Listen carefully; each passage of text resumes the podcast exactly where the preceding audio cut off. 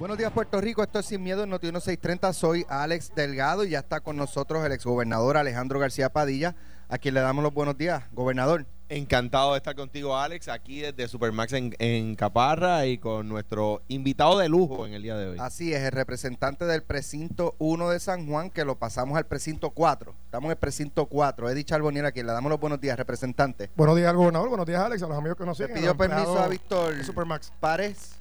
Bueno, lo, lo llamo ya mismo. Aquí, aquí siempre la Este- comunicación este es territorio de él, ¿verdad? Esto es precinto 4. Precinto 4, correcto. Estamos en el Supermax de Caparra, aquí en, Tomando un en buen San Juan. en- Alex, en- eso es así.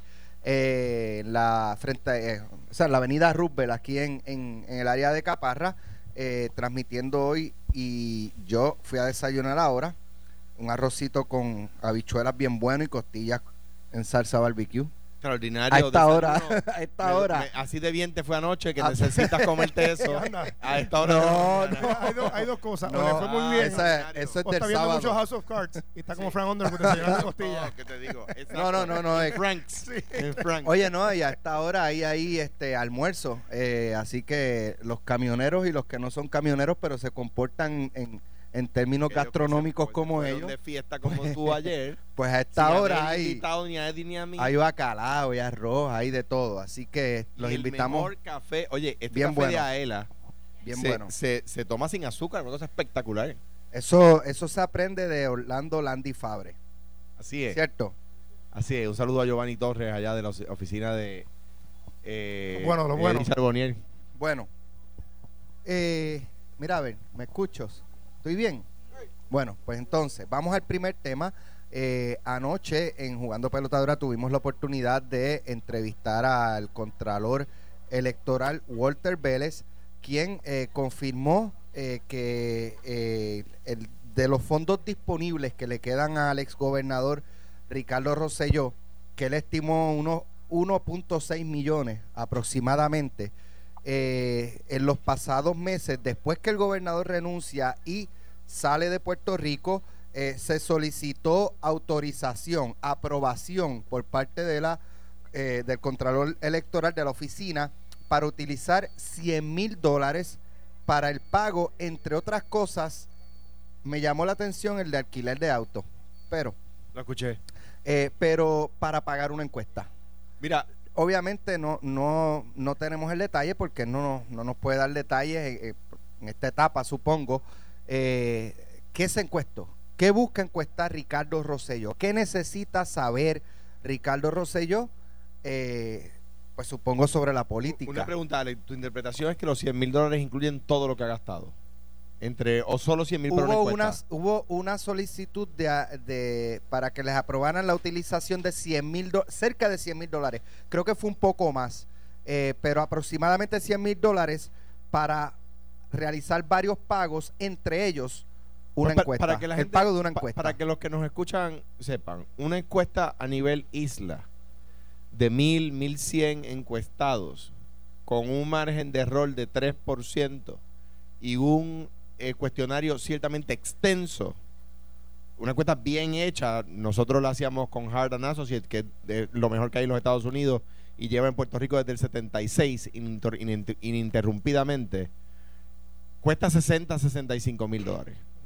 O sea que si, si se gastó esa cantidad, pues estamos hablando y lo que podemos saber es que es una encuesta a nivel isla con un margen de error de 3%, que es una encuesta, que es la encuesta que se hacen eh, como benchmark para una candidatura o como una encuesta grande de seguimiento. Ahora, hay encuestadoras Alex, que y- pueden y- costar menos. Y antes Pero de si tiramos una media, 50 mil dólares. Pudiera, para una encuesta de un promedio. 3% Bien hecho. en la que yo confíe, por ahí está la cosa, más, más de 50 mil dólares. Pero, pero antes de entrar a ese análisis hay que explicar por qué hay que tener, por qué está ese dinero y aquí el, el gobernador pasó por ese proceso también.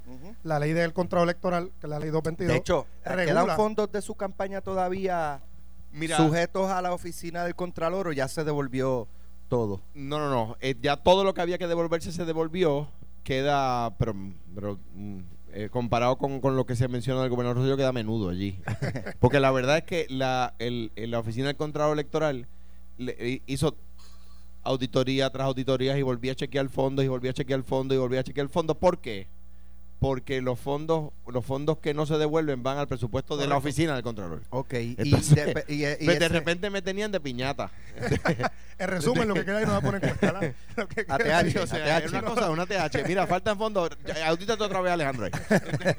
Pero queda, queda de, de esos fondos que quedan disponibles, eso va a terminar en, en la oficina de las control. arcas del gobierno. Mm, Oficina de Contralor. No, neces- Hacienda. No No el necesariamente. Fondo General. Parte de eso irá allá, parte de eso irá a, la- a una fundación que se cree. Pero te estoy hablando de que no son no son ni 100 mil dólares. Entonces, Sí, pues, porque él dijo también ayer que parte de los, de los fondos pueden ser destinados a organizaciones sin fines de Exactamente. Y ya yo he donado, por ejemplo, no, no quiero decirlo porque pedí a los, a, la- a los recipientes que no lo hicieran, aunque el promotor principal de ese evento lo dijo en una actividad. Eh, es- la- el donativo más grande se hizo a, un, a, una, a una causa y yo pedí que, no, que no se dijera. Mira, el asunto Eddie. es que ese dinero, eh, para explicarlo básicamente, una, una vez la persona deja de ser candidato, no se puede, no se puede transferir a otro candidato, no se puede retirar ese dinero en efectivo, tiene que gastarse en gastos de campaña.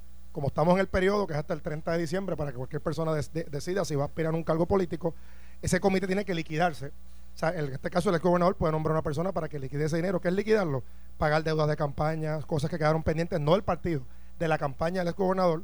Y ahora, que fue lo que pasó con la encuesta, hacer cualquier tipo de movida relacionada a política, que puede ser alquilar un edificio de una oficina, pagar un empleado que se encargue de hacer esas llamadas, devolver ese dinero a las personas que donaron el dinero y en última instancia, como mencionó el gobernador, o pasa a entidades que escoge el comité de campaña o el, o el gobierno de Puerto Rico es la última, el último heredero, por decirlo así, de ese dinero. Ya el 30 de diciembre, cuando el gobernador se no radique para gobernador, tiene que, hacer un reach out a las personas que le donaron para gobernador y hay un proceso mediante el cual ellos le piden que, que o sea, el que quiera pide que se le devuelva el dinero. Yo hice eso, y incluso, si mal no recuerdo, se publicaron hasta edicto, muchas personas pidieron que se devolviera y una gran cantidad de dinero se le devolvió a sus donantes.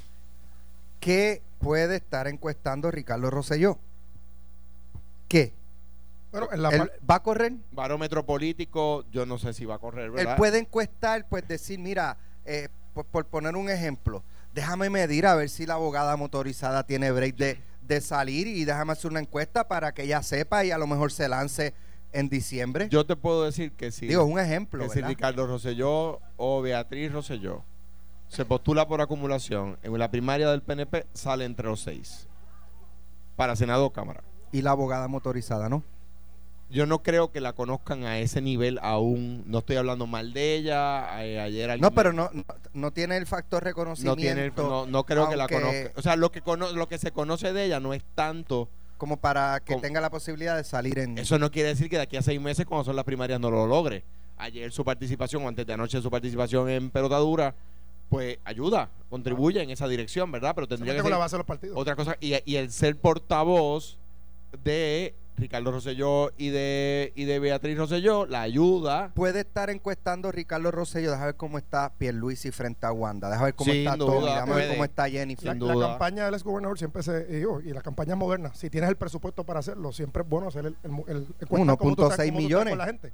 Entre otras cosas, no necesariamente una posibilidad electiva, cómo te perciben, cómo ven tu obra, qué, cómo la gente, qué piensa la gente de, de, de la figura, cuáles son las figuras más importantes dentro de un partido, porque se encuesta no tan solo contigo, sino cómo tú estás contra X candidato, qué perciben, y eso pues que deja abierta la puerta a una candidatura o del exgobernador o de la propia primera dama. Eh, todos los gobernadores de Puerto Rico, y aquí Alejandro sabe, porque fue ex gobernador, siempre gozan de, de un cariño de un por ciento de la población de, de- de- de Puerto Rico. Eso siempre va a estar ahí. Ah, que hay un sector que a lo mejor no, no le agrada, pero y, y siempre en hay la, gente que y lo en la sigue. base de su partido Claro, va todavía. Por eso dije, las primarias. por eso yo dije gana exactamente.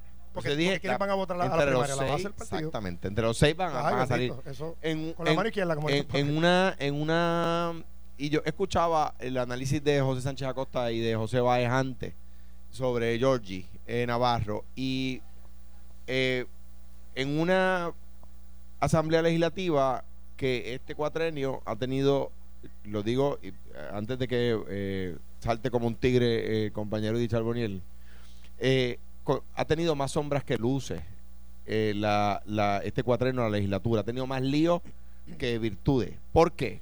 Por ejemplo, yo escuchaba el análisis de José, eh, certero, de José Báez y José Sánchez Acosta, y ambos certeramente decían que lo pintoresco de Georgie lo hace eh, tener más éxito a la hora de fiscalizar eh, que, que algunas otras personas que son menos pintorescas, ¿verdad?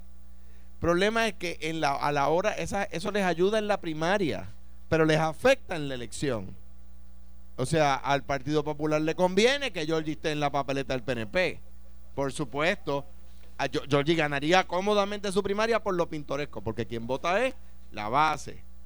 Eh, gente que, que, son más, más, como dicen en inglés, straight shooters, más serios en, el, en, la, en la discusión y que están expuestos a menos escándalos como el compañero Di Boniel, quizás le cubren menos las, sus participaciones de fiscalización eh, y son menos coloridos, eh, pero son mejores legisladores. Mire, usted pone, eh, olvídese del medio, saque el medio, saque el medio de comunicación. Ponga a Edith Charbonnier a radicar una medida importante para San Juan, qué sé yo, que asigna 200 millones para reparar las carreteras de, municipales de San Juan. Y ponga, pues en el otro ejemplo, un Georgie Navarro grabando un video boxeando. ¿Cuál va a tener más likes? Exacto, exacto. y estoy sacando al medio, ya es una interacción de el, usuario de una red social, por ejemplo, los medios electrónicos han es que escoge qué, va, qué valero, a qué le va a prestar mayor atención a la noticia de Eddie asignando fondos para reparar las calles del municipio o a Georgina Navarro eh, boxeando. yo lo que pido es que, no juzguen al entrenador de boxeo de Georgie por sus desempeños posteriores. Porque Creo que ya, ya hay varios clientes que se le han ido. El, no, el muchacho sabido sí es buenísimo. Pero contra es que el alumno, buen trainer, el alumno no estaba en, su mejor momento, al momento del combate, ¿verdad? Mira, eh, cambiando un poco el tema, hay una nota en uno de los principales diarios eh, que no es Noti1, que es uno de los principales también, que indica que ya los alcaldes están en, fila para virarse. Incluso los que firmaron un pacto de sangre con Pedro Pierluisi, que es cuestión de que Wanda Vázquez eh, renuncie, eh, diga que va, anuncia que va a correr para la gobernación, para ellos cambiarse de bando. El problema es que es una fuente esa fuente puede ser Javier Jiménez. Esa fuente puede ser Angelo Cruz. No creo que sea un Carlos Molina. Esa fuente puede ser un popular. puede ser un popular también haciendo maldades. Pero yo no le adjudicaría eso al medio. Claro que, no. Como, que utilice como fuente a gente del otro partido. Pero, pero no me extraña. Oye, así es la política. La política eh, en su lado amargo incluye traiciones. Eh, y por bueno de eso lo puede este, testificar el mismo Pierluisi y Kenneth McClintock. Eh, sin duda alguna. Eh, y sin duda alguna. Y, alguien podría argumentar que ellos también lo hicieron. Que por ejemplo en el caso de Pierluisi, eh, su claim to fame, su oportunidad de fama, se la dio Pedro Rosselló. Y luego cuando tuvo la oportunidad de irse en contra a Pedro Rosselló, pues lo hizo. Es como si yo hubiese retado en primaria a Aníbal en el 2008, que algunas personas lo sugirieron, y yo hubiera perdido esa primaria, número uno, y número dos hubiese estado mal, porque yo era su secretario. O sea, no, no hubiese sido un acto noble de mi parte, no hubiese sido un acto valeroso de mi parte. Se hubiese visto quizás como desleal. Desleal, absolutamente desleal y oportunista. Ahora, yo, Alex Delgado, hoy 4 de diciembre, no veo a Wanda Vázquez anunciando que vaya. Mira, Alex, yo, tampoco, tú y yo hemos estado en ese. Podemos equivocarnos porque en política nada está escrito. A veces, a veces me dan ganas de empezar a decir, bueno, pero a menos que, o quién sabe si. Vuelvo. Entonces empezar a abrir la puerta. Vuelvo, vuelvo. nada está escrito en política. Puede, puede ocurrir, claro que puede ocurrir, pero yo le veo pocas probabilidades. Yo, yo cada vez Carmelo dice como nosotros que él tampoco la ve. ¿Cómo lo ve Edith Charbonnier? Mira, de aquí en los veintipico días, 25 días que quedan para radicar candidatura, es normal que la parte de los ratings, de, de mantener la cuestión política activa, se, le diga que personas que van a correr para X o Y candidatura. En el caso de la gobernadora, fíjate que está más curioso todavía. Hasta un alcalde popular la mencionaba que votaría por ella. Y tienes en un lado, fíjate, pero, político, pero no, no, y popular, por el Partido Popular. Pero fíjate la historia, en el lado popular tenía seis candidatos, cinco candidatos hasta los otros días estaban rogando, prendiendo velita que llegara David Bernier. Lo más seguro podían hasta que Alejandro volviera también no podían ver con los cinco y querían a Wanda Vázquez. Qué desesperado. No, no, no, no, pero eso, eso fue lo que pasó de verdad. Decía, tenían cinco para escoger y estaban tan y tan mal con los cinco que no les gusta a nadie que querían que Bernier volviera. Poco faltaba para que pidieran que Alejandro volviera también y eh, pidieron a Wanda Vázquez. En el caso del PNP, todo el mundo ha cerrado fila con Pedro Pierluisi. Todo el mundo tiene un asterisco. Bueno, hay un, quizás un- la mayoría, bueno, vamos a, a aceptar la moción aquí, la mayoría pues ha cerrado fila con Pedro Pierluisi. Eso no quita que la gobernadora tiene todo el derecho del mundo. Porque si algo aquí a mí me escandaliza, esto es una democracia. Aquel que quiera correr, que corra, hermano. O sea, hay- a veces uno escucha que si aquel quiere correr, mira, permitan que la gente aspire a la, a la posición que quiera. Si ella lo desea, si ella tiene esa intención, yo, yo igual que ustedes coincido que no la veo haciendo eso. Yo creo que ella, ella no, distinto a Alejandro, distinto a Ricardo Rosselló, Hernández Colón, a Carlos Romero, que querían ser gobernadores, lucharon para eso, fueron una, candidatura, etcétera, se pusieron, fueron electos, pues ya es una cosa. Wanda no fue electa a ninguna posición, ella simplemente por cosas de, la constitución estaba en la gobernación, está haciendo un trabajo bastante efectivo, los medios la han cubierto bastante bien y eso crea una proyección positiva y claro, en el juego político siempre hay que decir que aquel versus el otro, pero Pierluisi no está en una posición pública, así que no tiene la exposición que tiene la gobernadora y eso se entiende. Pero, por ejemplo, en el caso de Georgie, Pedro Pierluisi dijo, yo no voy a opinar porque eso no es un tema importante. Horrible. Eso es horrible. O sea, tienes que tomar postura y un problema que tiene el candidato a gobernador, y yo pasé por eso, es que tiene que tomar postura. Lo peor que puede hacer un candidato a gobernador es no tener op- opinión. Y, a favor o en contra, Claro, pero y- una y opinión. añado, en análisis político, esto va a ser para el otro año también. Siempre para un candidato le es difícil trabajar con un gobernador incumbente. Le pasó, le pasó a Carlos Pesquera con Pedro Rosselló. Oye, Sí. le pasó al propio David Bernier con, con Alejandro García se Padilla. expresó. y, y se- te pone en una posición donde, por ejemplo, yo soy el candidato, el, el- el compañero de mi partido y siempre va a haber, siempre va a haber esta, esta, cuando, diferencia en- en cuando se le solicitó a, a- a las personas allegadas, lo- los contactos de medios de Pedro Pierluisi, una reacción, o sea, una entrevista para que reaccionara a lo de representante Navarro, eh, eh, por lo menos la persona portavoz despachó con que él no va a hablar de eso porque eso no es un tema importante. Mal. Que no, ¿qué? Exactamente. Que no, el O sea, presidente- y, y, o sea, que Tomás Rivera Chatz está perdiendo el tiempo, que Johnny Méndez está perdiendo el tiempo, que Wanda Vázquez perdió el tiempo cuando hizo las expresiones que, que hizo. Oye, yo puedo entender que hay una afinidad entre, de Pedro Pierluisi de agradecimiento, de, de, de lo que sea, con Georgina Navarro, que dirigió los procesos legislativos donde él fue, eh, ¿verdad?, avalado en la comisión de gobierno. Pero el hacer un reclamo eh, al representante de preocupación, mira, es algo que él debe eh, corregir y yo estoy en las de darle la mano, lo que él necesite de eso. Tiene un ya. amigo aquí en su mal Claro, claro. Con un mal momento, no, Claro. no estuvo bien lo que pasó y tiene hay maneras de atender el tema pero y salir- pero salir bien. huirle al tema, eso es horrible. Es terrible. Entonces, eh, Porque es que tú aspiras a, a dirigir el, el país sea, y, y, y tú, las personas que, que te rodean, yo creo que deben tener también un, un- un estándar y tú tienes, como líder de ese partido, eh, si finalmente es candidato a la gobernación, ¿sabes?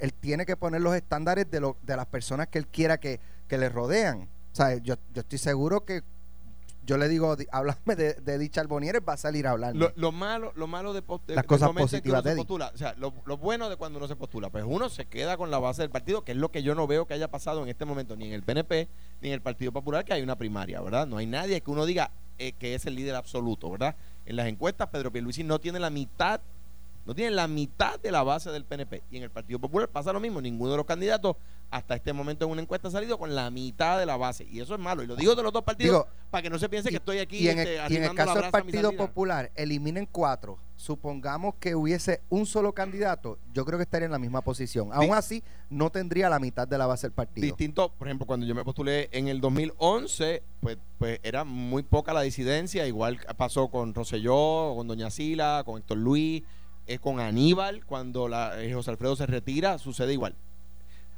Esa es la parte buena, que te quedas con el liderato que no veo que esté pasando ahora.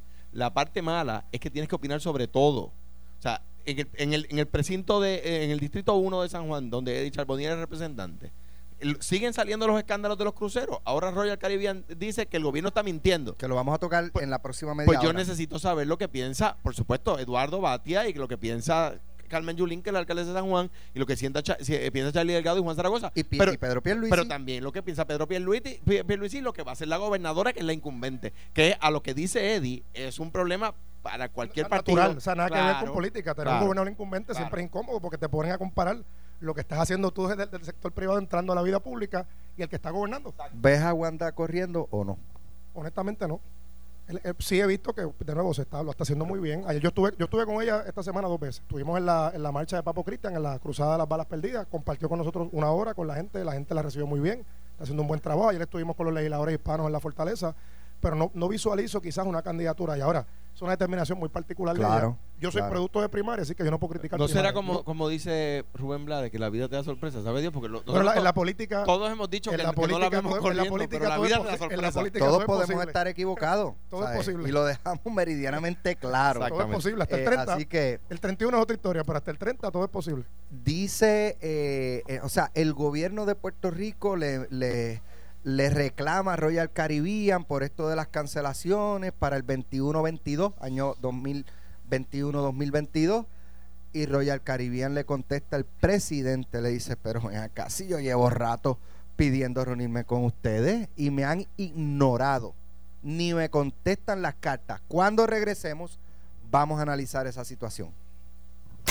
En breve regresamos sin miedo, sin miedo, por Noti 1630. Ya estamos de regreso en Sin Miedo en Noti 1630. Eh, hay, eh, ¿verdad? Una información de esto. Esto va tomando giros distintos todos los días. ¿Cómo estás? ¿Estás bien? Qué bueno verte.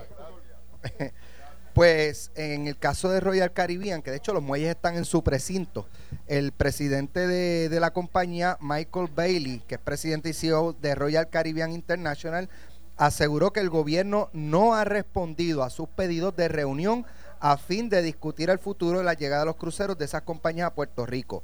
Seguimos decepcionados como la línea de cruceros más grande de San Juan, porque nuestra solicitud múltiple de reuniones con la autoridad de- puertos, la autoridad de la Alianza Público-Privada de Puerto Rico y el gobierno a través de la Compañía de Turismo de Puerto Rico con respecto a nuestra relación futura fueron ignorados.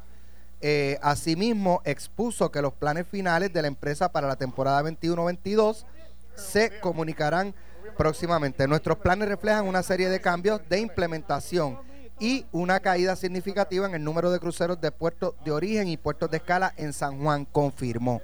Ahora, esto ha sido como que un episodio, yo no sé si es de bloopers. Cuando esto explotó, la gobernadora dijo estar muy sorprendida con la noticia. Sale la directora ejecutiva de la compañía de turismo, Carla Campos, y no solamente dice, muestra una carta que se le envió a la fortaleza semanas antes diciéndole va a pasar esto, va a pasar esto, va a pasar esto. No le hicieron caso. Incluso dice aquí este señor, dice Bailey, el de Royal Caribbean, dice eh, que han ignorado la- las solicitudes de, reuniones que han solicitado a través de la compañía de turismo. ¿Qué pasa? Él dice, yo he solicitado reuniones a la compañía de turismo, me han ignorado. O sea, y a, y a FAF y a puertos a través de turismo y me han ignorado. Eh, la otra cara de la moneda es Carla Campos advirtiéndole a la gobernadora, está pasando esto, esta gente se van a ir. Si turismo no le contestaba a este señor cuando le estaba notificando a la fortaleza, es porque la fortaleza o había ignorado a turismo o le dio instrucciones de que ignoraran a este señor. Mira, esto es, malo por tantas razones. Número uno, le cuesta decenas, si no cientos de millones de dólares a, a la economía de Puerto Rico. O sea, es dinero privado entrando a la economía privada de Puerto Rico. Es decir, la inversión, la mejor inversión, porque no, no cuesta al público. Eh, cada crucero grande que llega al, al puerto de San Juan puede representarle a la economía de Puerto Rico una inyección solamente en el gasto de esos turistas de alrededor de un millón de dólares, cada uno. Entonces, eh, eh, se pierde eso, se deterioran los muelles. Entonces, cuando vemos que la compañía privada está insistiendo y que, el y que la respuesta del gobierno es incorrecta, por supuesto esas personas llegan eh, lejos a sentarse a la mesa de negociación. O sea, eh, esto, estos son el tipo de cosas que no pueden suceder. Que no pueden suceder y es malo, es malo para San Juan, es malo para Puerto Rico, es malo para el Claro. turismo. Hay una versión, ¿verdad? Y para ser justos en, en- en- en la divulgación de la información y el análisis, el gobierno de Puerto Rico está buscando quien administre, re- eh, o sea, restaure, le dé mantenimiento a todos los muelles. Eh, y está mirando algo más completo. Royal Caribbean dice, no, yo, yo remodelo y me encargo de mis muelles, de los de mis barcos, los demás no. Eh, la gobernadora dice, bueno, lo que pasa es que Royal Caribbean este, no quería hacerse cargo de los demás muelles, nosotros no podemos o no queremos o no nos conviene o lo que sea, por lo tanto es difícil conseguir quien me ¿cuántos muelles son? Bueno, un montón. Bueno, tengo el, el 1 al 4 que están en la parte de San Y Juan, el el Panamericano, Panamericano. y el otro que está al otro lado, que es donde Son sale cinco. Eh, cinco de uso de crucero. Pues entonces es más Y- difícil probablemente decir, mira, eh, eh, eh, más complicado Frontier, conseguir un novio para dos o tres teniendo cinco. O sea, la- los que quieren entrar, entran Tres si en le damos la totalidad de, lo, de, de la administración Mira, y Pero mantenimiento la de los muelles. administración, paso con Eddie y Sí, después. sí. Mira, el- el- para comenzar, lo primero, como representante del, Distrito 1, como bien menciona el ex gobernador, para la economía de Puerto Rico esto es bien importante. El primer lugar visitado en Puerto Rico es el Viejo San Juan. Le sigue luego el Yunque, le sigue después la Bacardí, que son los tres lugares que más se visitan. Todo el comercio del Viejo San Juan depende de que estos, de que estos pasajeros lleguen a Puerto Rico y estadísticamente los crew members, porque el, el que trabaja en el barco gasta mucho más que el que trabaja, ¿verdad? Que el, que el- que el turista, porque viene a suplirse aquí en Puerto Rico. Puerto recibe un fee sobre lo, que se llega acá y toda la economía de Viejo San Juan y alrededor, porque los taxistas, los tours, los operadores, etcétera, dependemos de esto. O sea que esto es algo bien serio. Mi petición formal a la gobernadora, como dice mi abuelita que es de campo, es que, to- que tome el toro por los cuernos. Yo no puedo esperar aquí que desarrollo económico, porque aquí entran muchos factores. Primero, tú hablabas de análisis de lo que, lo que está pasando. Ciertamente, los muelles de Puerto Rico requieren un cariño adicional, porque desde el 92 que se dio la gran regata Colón, que Fernández Colón, el gobernador en aquel entonces, esos muelles no se le da cariño. La última vez fue la, la pasada, la primera dama, que le dio una pinturita, etcétera, pero la parte de infraestructura está bastante, bastante fastidiada. El Panamericano, tengo que decir, en honor a la Ah, verdad, bueno, que tú- tú Víctor también- Suárez lo, lo remodeló completo. Se le hizo un, también, pero fue un facelift también. O sea, no- está al sí, nivel, sí. que se lo comparamos con Miami, lo comparamos con las demás eh, competencias que tenemos en Puerto Rico. Esa APP se dio, yo favorezco el proceso de APP, que hasta donde sabemos se ha hecho todo con los de la ley, pero entra una segunda faceta, que es la parte que entra del Departamento de Desarrollo Económico y la compañía de turismo.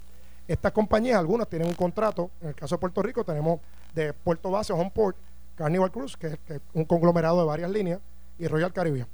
El gobierno tiene que buscar alternativas. Aquí lo que necesitamos es un Homeport. Llámese Disney, llámese Royal Caribbean, llámese cómo se llama la compañía, tú tienes que buscar alternativas. Lo que no puede pasar, y lo estamos viendo públicamente, es que existe una, fal- una falta de comunicación y que nos quedemos sin los cruceros y que le creemos una falsa expectativa, un temor a los comerciantes, a los residentes del Viejo San Juan, que dependemos, y a mi, a mi economía en el distrito, de, de estos cruceros. Mi invitación a la gobernadora es que lo cite a todos de manera inmediata, Departamento de Desarrollo Económico, Autoridad de los Puertos, las líneas de crucero, y el Departamento de Desarrollo Económico le ponga una solución a esto, porque esto no puede, la falta de comunicación no puede continuar. Y, y la desinformación mata la economía. Y esto es un asunto sumamente serio. Así que mi petición no es que lo trabaje turismo, ni lo trabaje desarrollo económico, la gobernadora tiene que intervenir con Yo- esto. Lo que quería añadir, ¿verdad? Sin contradecir nada lo que ha dicho Eddie o lo que has dicho tú, Alex, es ¿para qué queremos privatizar los, pu- los puertos? Para traer más cruceros, para traer más economía, para que mejore la experiencia, ¿verdad? El proceso de privatización no puede redundar en menos cruceros, no puede redundar en menos inyección económica, tiene que redundar en más, que fue lo que pasó en el aeropuerto Muñoz Marín en el aeropuerto Muñoz Marín. Ahora yo quiero saber qué opinan los que se oponían. Y fue un proceso duro para mí. Al principio yo no estaba totalmente seguro de continuar con el, con el negocio, pero el contrato estaba bien hecho. Mi promesa de campaña había, dicho, había sido, si el contrato está bien hecho, lo vamos a continuar. Lo continuamos y el resultado fue positivo. Hay más inversión en el aeropuerto, no se despidió a ningún empleado público y hay más líneas aéreas con más frecuencia, ¿verdad? Bien, eso tiene que ser el resultado. Oye, y, que y yo sigo. paréntesis, Alex, qué lindo es escuchar un gobernador popular reconociendo la obra del PNP. ¿eh? La obra de Luis Fortuño. Oh, no la vio venir. Se siente bien, se No siente bien. venir. Lo único que hizo Luis Fortuño, Luis Fortuño ni firmó el contrato, se fue antes. Se fue antes, no se atrevió ni a firmarlo, lo firmé yo. Ay, cariño, Alejandro. La- y de sobra. Y en esa cuenta hay crédito. Ahora bien, dicho eso, ese proceso lo empezó Fortuño y lo continué yo. No lo detuve. No lo detuve. Como sea, cuando las cosas están bien hechas, se continúan. Número uno. Número dos. Eso tiene que pasar en el muelle de San Juan. Si el proceso de privatización lo que va a hacer es ese desastre, ese escándalo de que una de las dos compañías más grandes del mundo, la más grande de San Juan, pero una de las dos más grandes del mundo, dice yo no vuelvo para ese puerto, pues el proceso de privatización Bueno, está mal. aparte de ser de los más grandes del mundo, es que traen el 80% de los turistas Pero que, que atracan en los escándalo, muelles. Es un escándalo. El Y- y estamos- 80%. Y añado, hay, parte- como decía, yo no sé si fue Eddie, hay alternativas, o el gobernador, Claro. hay alternativas que si Royal se va, este, Alex, mira, es pues el- están mira. aquí en 25 líneas que van a traer Yo- esa misma cantidad. ah, bueno, pues yo lo puedo entender, pero yo no sé si eso, lo- si eso lo hay. Un consejo, yo sé que la gobernadora tiene un montón de, de cosas que atender, ¿verdad? Tiene el país entero. Ah, Y yo sé lo que se siente. Yo, un consejo es, Carla Campo, Zoela Boy, reúnanse con esa gente y solucionen este problema. O tráiganme a Bailey, vamos a sentarnos Ah, todos a eso, ver. eso tiene que incluir una reunión con la, con la gobernadora, sin duda alguna. Y hacerlo de, de forma inmediata, pues no, no puedes, no puedes crear este, este ambiente que todo el mundo esté pendiente. Recuerda que los comerciantes hacen su plan de trabajo meses antes. ¿Y, do- y dónde está el comer- desarrollo económico? Es parte, lo menciono ahorita, que para mí debe estar el desarrollo económico. Por eso, lo autoridad puertos, mencionando, sí. compañía de turismo, la gobernadora o la secretaria de gobernación, en caso que ella la designe, y que, y que culminen este proceso ya. Hay alternativas, claro, Carnival y Royal son los conglomerados más grandes, que bajo ellos hay un montón de líneas de crucero, pero tienes alternativas, tienes Norwegian, tienes Disney, tienes otros más. Lo que no puede pasar es que perdamos lo- los cruceros No de, pasar, base. no Digo, todos los cronistas son buenos, pero el más chavo que nos deja es el que, que es un port. ¿Por qué? Porque se suple en Puerto Rico, se le da agua, se le da mantenimiento. Sí, no, no solamente que trae y lo que, y lo que necesitamos, que es una meta que se lleva trabajando por los últimos 30 años, y esperemos que un gobernador lo, lo pueda lograr, es que el turista se quede más de 5 días en Puerto Rico. El que viene de crucero, por ejemplo, viene de Alaska porque hace frío, viene de Wyoming, que se quede dos días antes en San Juan, o cuando se baje del barco, Sí es. se quede dos días. Eso está pasando en Genera-. Mira, Claro. genera, se genera enamora de noche, Puerto noche Rico y se. Yo, yo les voy a decir, ¿verdad? Este, en la empresa privada, el que maneja un negocio y el que le deja el 80% del negocio dice necesito esto, en la empresa privada es que cuando lo quiere, cuando lo necesita. Oye, si es el que te está dejando el 80%, solamente el gobierno de Puerto Rico, pues vete.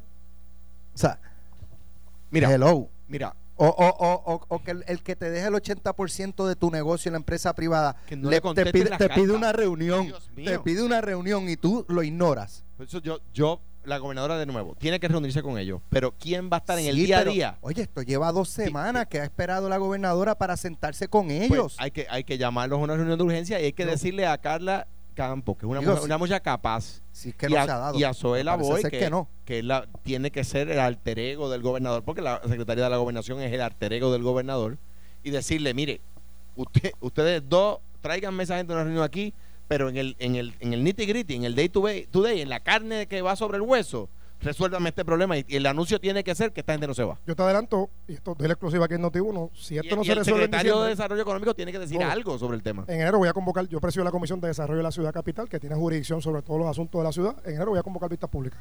Si no se soluciona antes, Y, antes hay, de y, diciembre. y hay que esperar a enero por. Digo, yo- podríamos no hacerlo, no, en estamos en sesión. Podríamos convocarlas ahora, pero estamos viene un receso legislativo, pues dar la oportunidad ahora en diciembre. Si no, comenzando el segundo lunes de enero, están citados vistas Pero, públicas. ok, pero en lo, en lo que se da esa vista pública, quizás desde la legislatura, se, No, y me voy a llamar a este con la gobernadora. señor. No, y- venga, venga a vernos. y ¿Qué es lo que está pasando? para que se ¿Qué usted entienda bien, necesita? y Eddie, corrígeme, ¿verdad? Pero lo que creo que está planteando el representante, que, que creo que es una muy buena idea, es convocar desde ahora a vistas públicas en enero, cosa de que, de que cuando ellos sepan que tienen que ir a la legislatura y el problema esté solucionado para entonces. No es, con- no es convocarlos en enero, es convocarlos ahora para enero. con la, con la meta que tengan la solución. Porque Exacto. usualmente yo, yo te lo digo, ha sido un mecanismo muy efectivo. Yo a veces está, no lo entendía, hasta ahora, ahora que uno está allí lo entiende mucho mejor. Cuando tú citas a la gente a vista pública, que es un mandato constitucional, las cosas fu- fu- se- funcionan. Me pasó con Ocean Park, me ha pasado con otros temas, inclusive con el municipio mismo. Cuando tú lo citas, las cosas se mueven. Un legado, un legado histórico de Miguel Hernández Agosto cuando el gobierno central se negó a participar de vistas públicas eh, de investigación. El Tribunal Supremo con- concluyó que es un poder inherente de la Asamblea Legislativa. Y esa pelea la dio Miguel Hernández Agosto y, y la dio eh, muy fuerte en el, para las vistas del Cerro Maravilla. Es un legado histórico desde entonces. Un- yo, yo digo eh, en broma, Eddie, que desde entonces todos los procesos de investigación quisieran ser maravilla. Ah, Es decir, todos los legisladores quisieran dar el palo de la- del siglo, ¿verdad? Que se dio, que se dio en aquellas vistas. porque, porque fue un cambio de paradigma, ¿verdad? A De cuál era la función legislativa investigando al gobierno central. Y le añado otro análisis eh, jurídico e histórico, lo que hizo también un PNP, Rolo Silva, el derecho de las minorías a participar en los procesos de investigación. En ese mismo proceso. En ese mismo proceso también. Fue un pro- proceso de crecimiento y, y que se utiliza mucho en la Asamblea Legislativa. Demoledor en otros temas y último tema, demoledor el informe eh, sobre la intervención del presidente Donald Trump con el presidente de Ucrania, según eh, el ente que investigó y que ahora esto pasa a la comisión eh, para eventualmente decidir si recomiendan el inicio de un juicio político contra el presidente de los Estados Unidos. Es Eh, demoledor. Ustedes, pero ustedes, eh, era lo que se esperaba. Eh, ¿Cambiará esto el, el, el, el- eh, ¿cómo es? El, el juego saber- mediático o ustedes verán a Trump en las mismas? Trump, ¿Cómo, cómo ustedes lo yo ven? voy a ver a Trump en las mismas eh, y, y veo que cada vez tienen, ahora ayer se fue Graham, un aliado histórico del presidente Trump, Lindsey Graham, se le fue por esta investigación del lado de Trump, esa, esa hemorragia va a continuar. Yo lanzo una pregunta, yo quiero saber si Jennifer González y José Carrión III siguen en el combo de Latinos for Trump. Yo quiero saber si después de ese escándalo, que los propios republicanos, los americanos, están yéndosele a Trump, si Jennifer González va a seguir apoyando a Trump y José Carrión III va a seguir apoyando a Trump. Y si Eddie Charbonnier va a seguir apoyándolo. Soy él no apoya a republicano, Trump, él es soy- republicano. soy, soy muy orgulloso republicano, pero Donald Trump a mí no me agrada. Yo estaba con Pues- Marco Rubio. Y, y ojalá Rick Scott fuera presidente de los Estados Pero Unidos. Dicen que hay 5 Luis mil Scott. puertorriqueños que apoyan a Trump, a lo que yo siempre respondo que está el loco votado. Trump no- es un- mira, Trump es el político más raro en la historia de los Estados Unidos, que en su momento será objeto de, de análisis y estudio desde el punto de vista de ciencias políticas. Eh, cuando digo raro, mientras más presión le ponen, él más le gusta la pelea. Tiene un dominio de los medios.